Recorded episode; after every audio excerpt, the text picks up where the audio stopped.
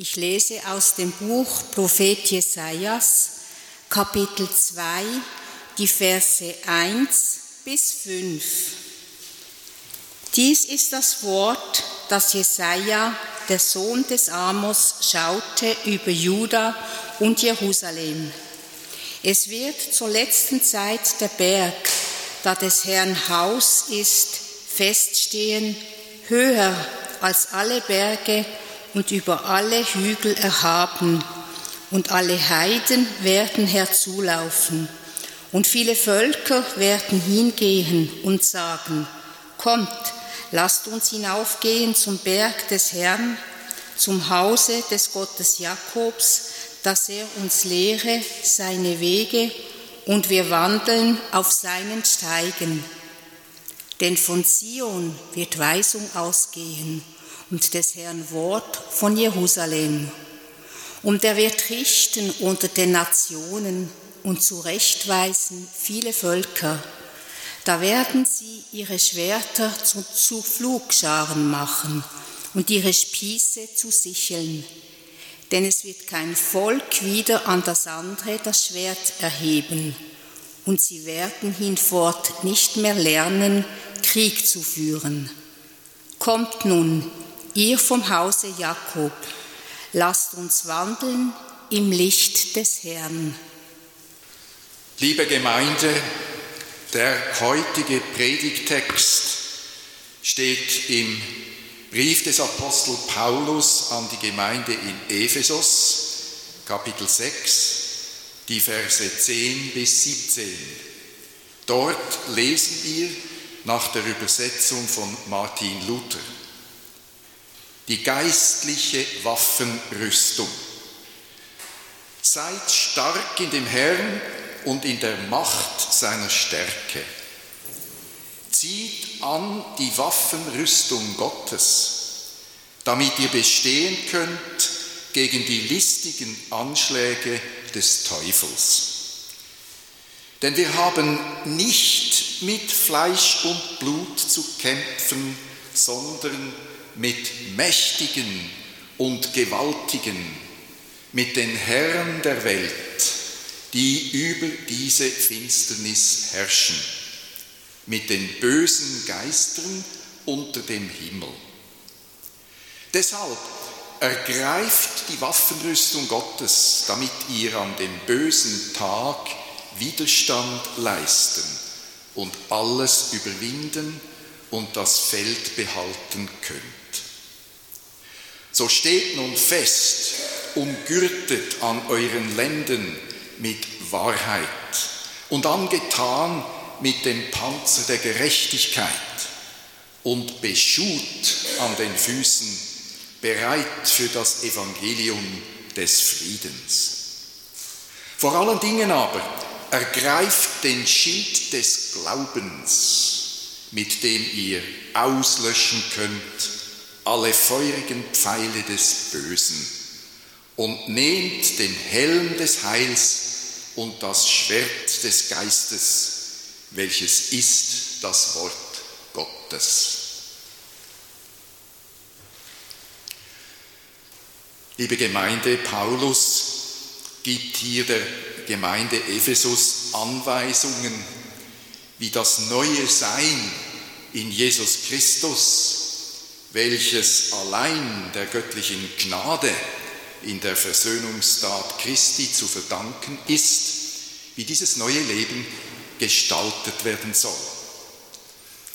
Aber er benutzt da ein Vokabular, welches ziemlich irritierend anmutet. Die Waffenrüstung Gottes, Macht und Stärke, Schild des Glaubens, feurige Pfeile, Schwert des Geistes, Panzer der Gerechtigkeit. Hand aufs Herz, liebe Gemeinde, das tönt doch recht kriegerisch.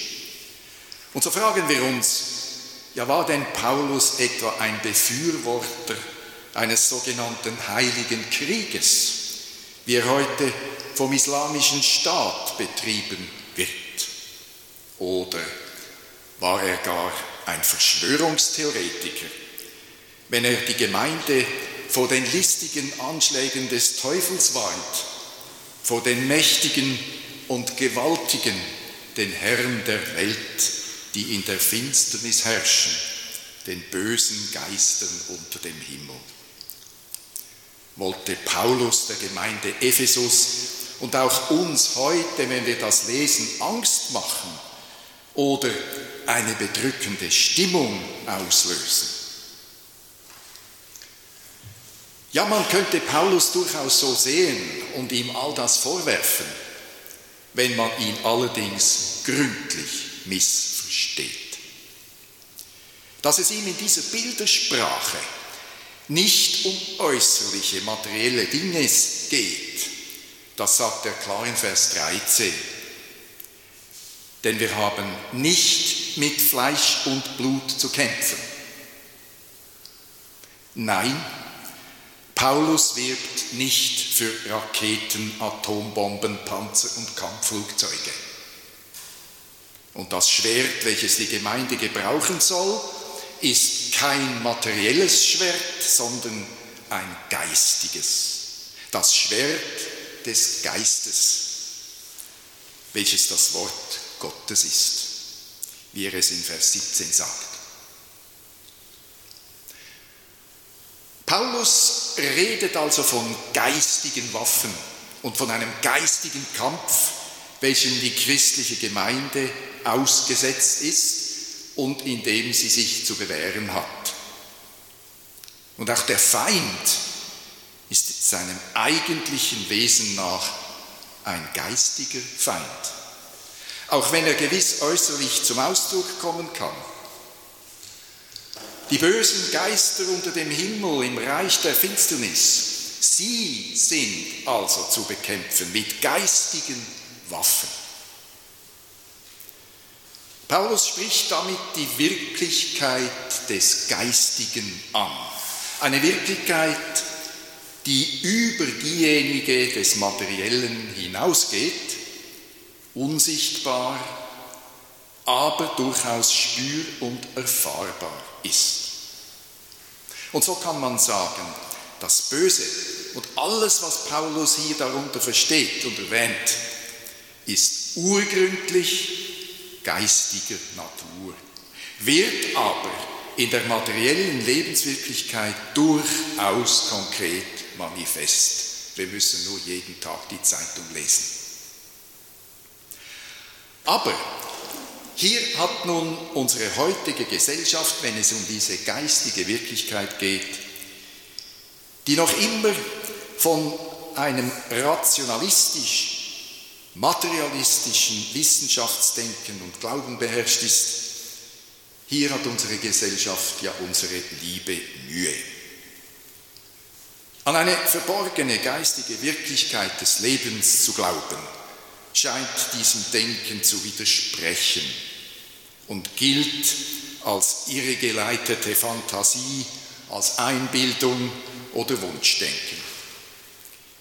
Es gilt ja nur, was unser rationaler Verstand erklären, beweisen und sehen kann. Nun sehe ich da, nun denke ich da an das Lied von Matthias Claudius bei der Nummer 599 in unserem Gesangbuch der Mond ist aufgegangen. Und dort singen wir in Strophe 3, seht ihr den Mond dort stehen, er ist nur halb zu sehen und ist doch rund und schön. So sind wohl manche Sachen, die wir getrost belachen, weil unsere Augen sie nicht sehen. Aber, liebe Gemeinde, dass solches Denken sehr, sehr einseitig ist, hat die moderne Physik heute schon längst erkannt und damit das alte Welt-, Lebens- und auch Menschenbild aus der Aufklärung des 17. und 18. Jahrhunderts, welches den Verstand verabsolutierte, gründlich relativiert und widerlegt. Darum, liebe Gemeinde, es gibt die geistige Wirklichkeit allen Lebens. Sie liegt allem Leben zugrunde. Und damit gibt es eben auch die geistigen Waffen, die Paulus empfiehlt, das Schwert des Geistes. Und es ist somit auch alles eigentlich, was Paulus unter dem Begriff des Bösen hier erwähnt, also diese bösen Geister unter dem Himmel in Vers 12, all dies ist geistig zu verstehen, hat eine geistige Dimension. Das Böse ist geistige Realität und sie zeigt sich eben anfänglich in bösen Gedanken, dann in Gefühlen und am Ende kommt es dann zu entsprechenden Taten des Menschen. Aber mit dem sogenannten Bösen steht es heute ja gleich wie mit der geistigen Wirklichkeit des Lebens. Ja, wer glaubt denn im 21. Jahrhundert noch an einen Teufel? Das ist doch nichts als antiquierte Mythologie. Das Bild des gehörten Steinbockkopfs, ein Ammenmärchen, mit dem man Kindern Angst einjagen will, um sie zum Glauben und Gehorsam zu bringen. Im Extrem wird geglaubt und sogar verkündigt, und ich habe das wirklich gehört, das Böse sei höchstens ein Produkt menschlicher Fantasie und Einbildung. Doch ist auch diese Annahme ein sehr verhängnisvoller Irrtum. Würde das Böse ja nicht existieren, würde uns Jesus doch nicht heißen zu beten und erlöse uns von dem Bösen. Er hatte zu Beginn seines Wirkens in der Wüste eine ganz konkrete Begegnung mit dem Bösen, dem Teufel, dem Satan, der ihn dreimal versuchte. Und wie die Versuchungsgeschichte Jesu dann weiter erzählt, beabsichtigt es eben, den Menschen zum Unglauben und zur Gottlosigkeit zu verführen. Wenn du niederfällst und mich anbetest, will ich dir das alles geben, sagt der Teufel zu Jesus. Der Teufel, welcher den Anspruch erhebt, dass die ganze materielle Welt, die ganze Erde die ganze Schöpfung ihm allein gehöre. Und er hat dann das Recht, all das zu geben, wem er will. Und auch in Kapitel 3 der Genesis verführt der Teufel hier in der Gestalt der listigen Schlange das erste Menschenpaar Adam und Eva, Gottes Gebot zu missachten und vom verbotenen Baum zu essen. Wenn sie das tun würden, so die Schlange, würden sie sein wie Gott. Ja, vom Bösen verführt, liebe Gemeinde, macht sich in der Folge der Mensch selbst zum Gott.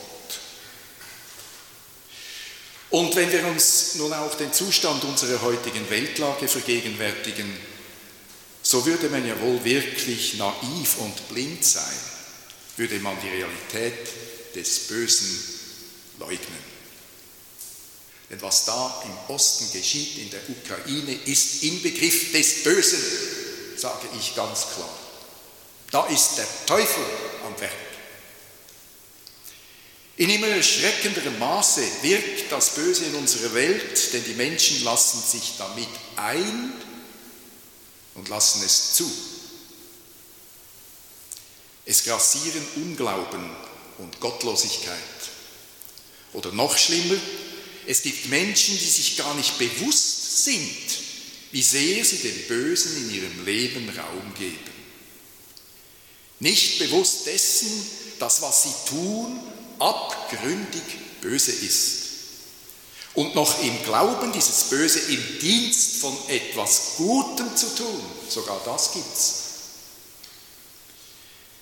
Jesus hat dieses Nichtbewusstsein des Bösen am Kreuz erlebt und zu Gott gebetet, Herr, vergib ihnen, denn sie wissen nicht, was sie tun. Auch vor dem Tun des Bösen im Dienste des sogenannten Guten hat er seine Jünger nach dem Johannesevangelium Kapitel 16 gewarnt. Sie, sagt Jesus, die Juden, werden euch aus der Synagoge ausstoßen. Und es kommt die Zeit, dass wer immer euch tötet, meinen wird, er tue Gott einen Dienst damit. Ja, so verkehrt ist der Mensch. Das Böse ist geistige Realität unseres irdischen Lebens hier. Und Paulus weiß nun eben genau, dass nun besonders der Christ, die Christin, im neuen Leben des Glaubens und der Nachfolge Christi den Anfechtungen des Bösen ausgesetzt ist. Ja, liebe Gemeinde, wir stehen alle in der andauernden, im andauernden Kampf mit den Anfechtungen. Da ist keine Ausnahme. Jeder Einzelne kennt es, wie es ist.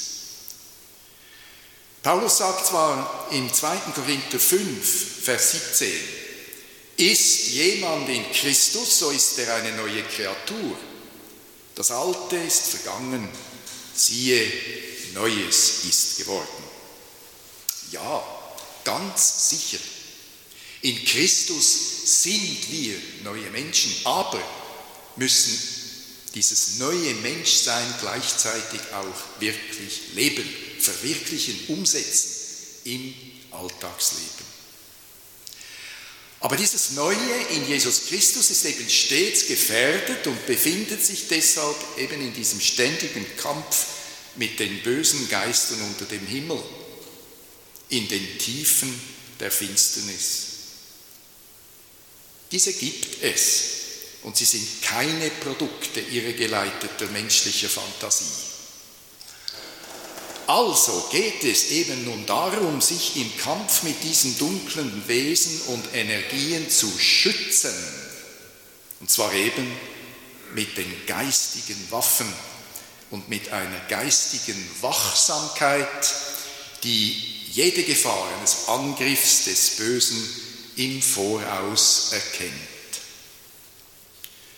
Dazu gehört allerdings spirituelle Disziplin und immer wieder Gebet in der Stille. Welches die geistigen Waffen im Weiteren dann sind, sagt Paulus in den letzten Versen unseres Texts.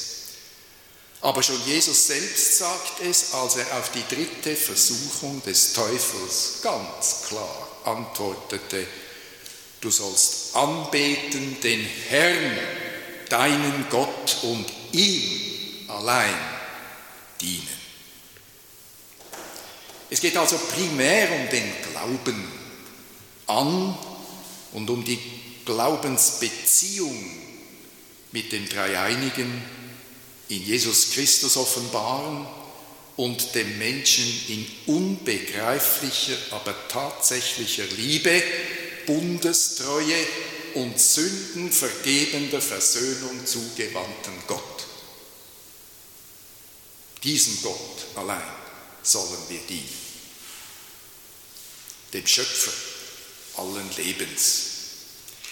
Dieser Gott ruft uns in seinem Sohn Jesus Christus in seine Gemeinschaft. Dies meint Paulus mit dem Schild des Glaubens, mit dem die feurigen Pfeile des Bösen ausgelöscht werden können